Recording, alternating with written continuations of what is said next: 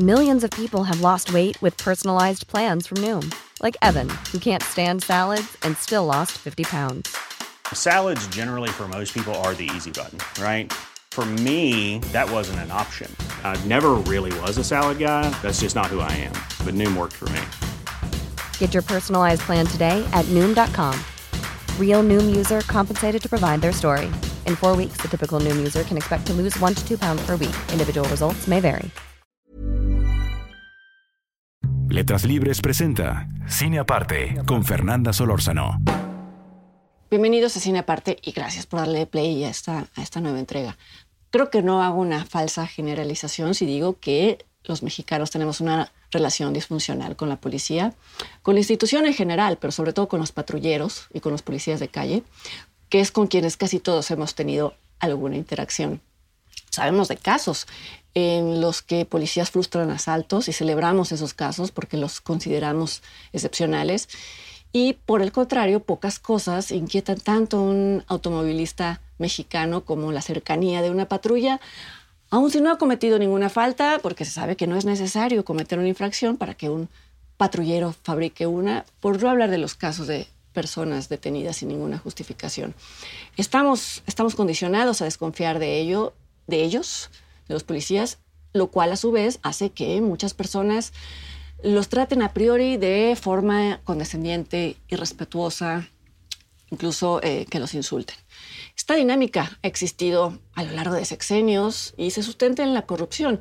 Se sabe que no solo es culpable quien extorsiona, sino quien ofrece dinero. Se sabe también que esa transacción en lo oscurito que se da cuando el policía está fuera y uno está dentro del coche, eh, cubre gastos que no se ven en ese momento. Quien ofrece dinero evita quizá o está intentando evitar entrar todavía más a un laberinto de nuevas de nuevas extorsiones. Esto no es de ninguna manera una justificación.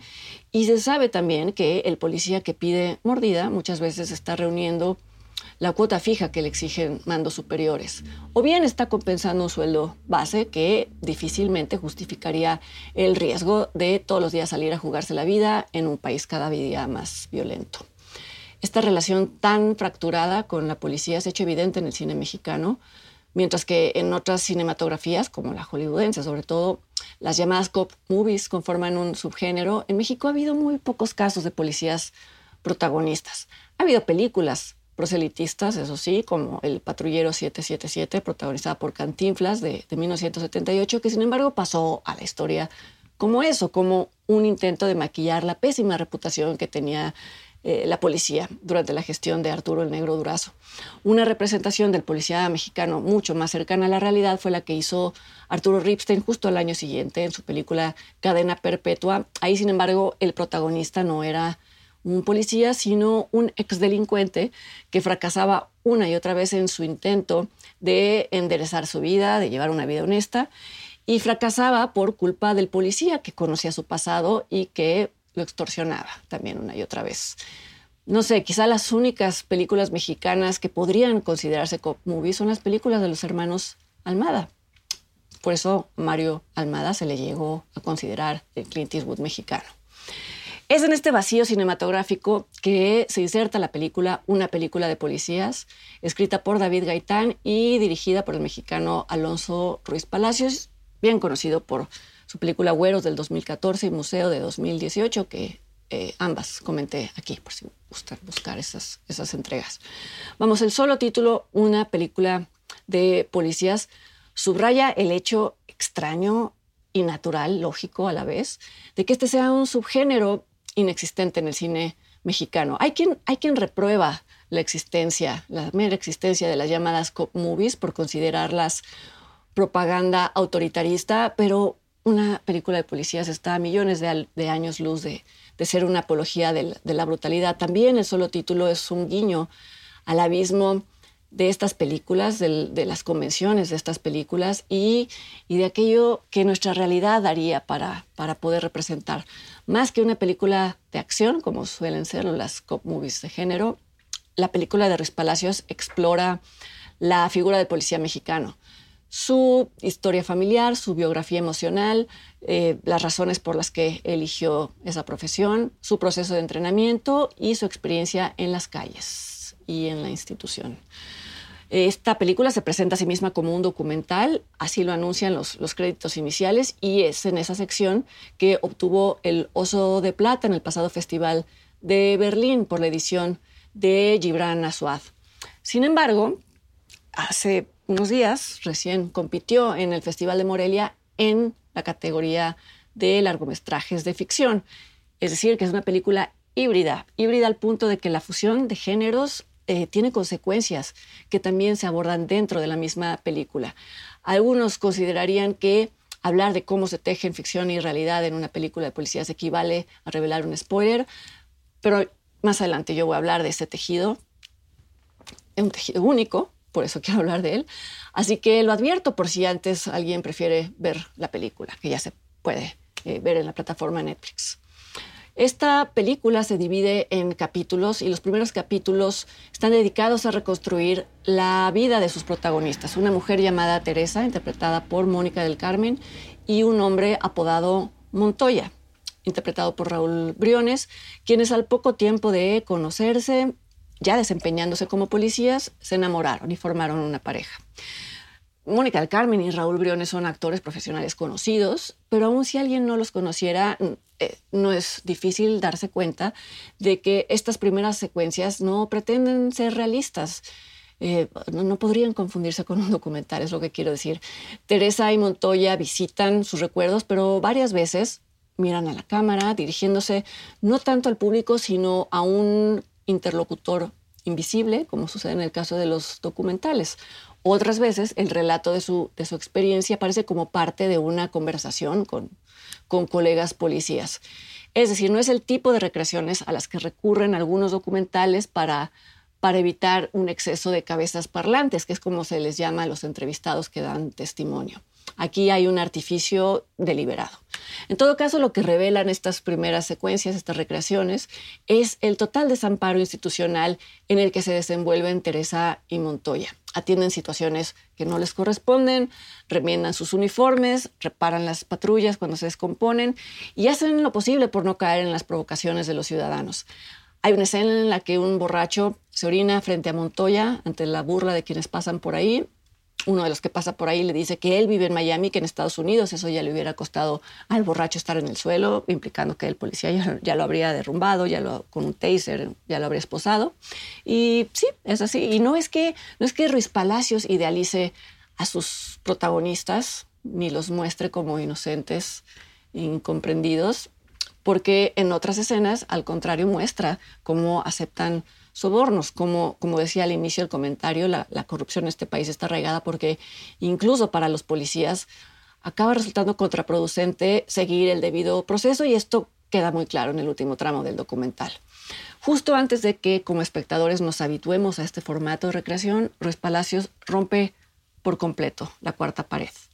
Una supuesta falla técnica interrumpe la filmación de una escena que eh, transcurre dentro de la casa de Teresa y de Montoya, y el crew anuncia un descanso, un receso mientras se repara esta falla.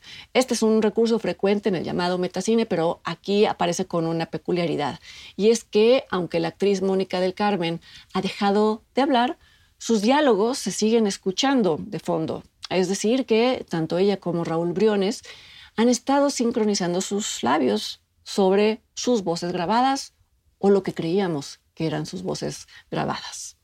Pasada esa secuencia, se nos informa que para investigar a sus personajes, Mónica de Carmen y Raúl Briones se infiltraron en academias de policía y que, eh, bueno, esto no, esto no se dice, esto ya se ve, a partir de ese momento, ellos narran su experiencia a través de, de videodiarios grabados con sus celulares. Creo que si hasta ese momento a alguien le había costado empatizar con los policías protagonistas, lo que narran Briones y del Carmen posiblemente le haga mirar de otra manera a los proverbiales malos de la película. Y es que justo en la etapa de, entrenamiento eh, se revela que la mayoría de los aspirantes a policía entran con cierta inocencia, con ciertas buenas intenciones que la realidad se va a encargar de destruir. Del Carmen, por ejemplo, habla de que en la primera semana, en el primer día, creo, imparten clases como primeros auxilios, primer respondiente, eh, eh, justicia penal para adolescentes, entre muchas otras, pero que es imposible procesar toda esta información, además del entrenamiento físico, en lo que dura la capacitación de un policía, que es de seis meses, en otros casos incluso de menos tiempo. A esto se suman imágenes de las instalaciones de las academias de, policía y ahí eh, queda claro el presupuesto ínfimo que, se les destina. Esos sistemas de blancos móviles que vemos en las películas gringas, en las películas del, FBI tan sofisticados, en la Academia de, Ciudad Neza, por ejemplo, toman la forma de un, de un, mecatito en el que se cuelgan cartulinas con ganchos y es el entrenador quien debe de ir a mover estas cartulinas. Vamos, creo que imágenes como esas deberían de ser tomadas en cuenta en cualquier análisis sobre la delincuencia en México. Pero Ruiz Palacios no lleva la reflexión ahí, es decir, no de manera explícita. Y una virtud de la película es justo eso, que eh, se limita a recrear la experiencia de cuatro, de cuatro individuos y esto basta y sobra para exponer su argumento. En mi opinión, esta es su película más ambiciosa y también la más lograda porque hay un equilibrio perfecto entre el uso del lenguaje del cine y la exploración de una, de una realidad. Digo cuatro individuos contando a los dos actores profesionales y a la pareja de policías reales en las que basan sus personajes. La existencia de estos policías es lo que explica el recurso de los diálogos grabados. No voy a revelar este giro de tuerca, pero sí lo menciono para reconocer todavía más el trabajo estupendo de Raúl Briones y de Mónica del Carmen. La, la forma tan peculiar de juxtaponer géneros que tiene una película de policías, acaba arrojando una reflexión sobre el rol del actor y supongo que ni Riz Palacios ni David Gaitán la tenían contemplada. Llega en la forma de la resistencia y de la incomodidad que expresa Raúl Briones en sus diarios, en sus videodiarios. Primero al confesarse un desconfiado de los policías, a quienes dice tenerles miedo, porque siente que siempre se lo van a chingar, eh, no entiende por qué aceptó esa película, dice, hacer esa película, pero ya más adelante, ya afectado por la experiencia, cuestiona la ética de, del actor, que se asoma al abismo que espera a sus compañeros de, de academia, pero que sabe que a la voz de corte va a regresar a su vida normal. Su derrumbe es fascinante porque es lo que hace que cobre sentido la, estrategia formal de la película y que no sea solamente un juego de estilo. Vamos, si alguien habituado a meterse en la piel de otros, como es el caso de los actores profesionales, se confiesa desencajado por esta experiencia, queda claro que esos policías que siempre miramos desde el prejuicio y desde el estigma tienen dimensiones que no alcanzamos siquiera a imaginar. Una película de policías de Alonso Ruiz Palacios ya se puede ver en Netflix y yo los invito para que me acompañen la siguiente semana aquí en otra entrega de Cine Aparte. Hasta entonces.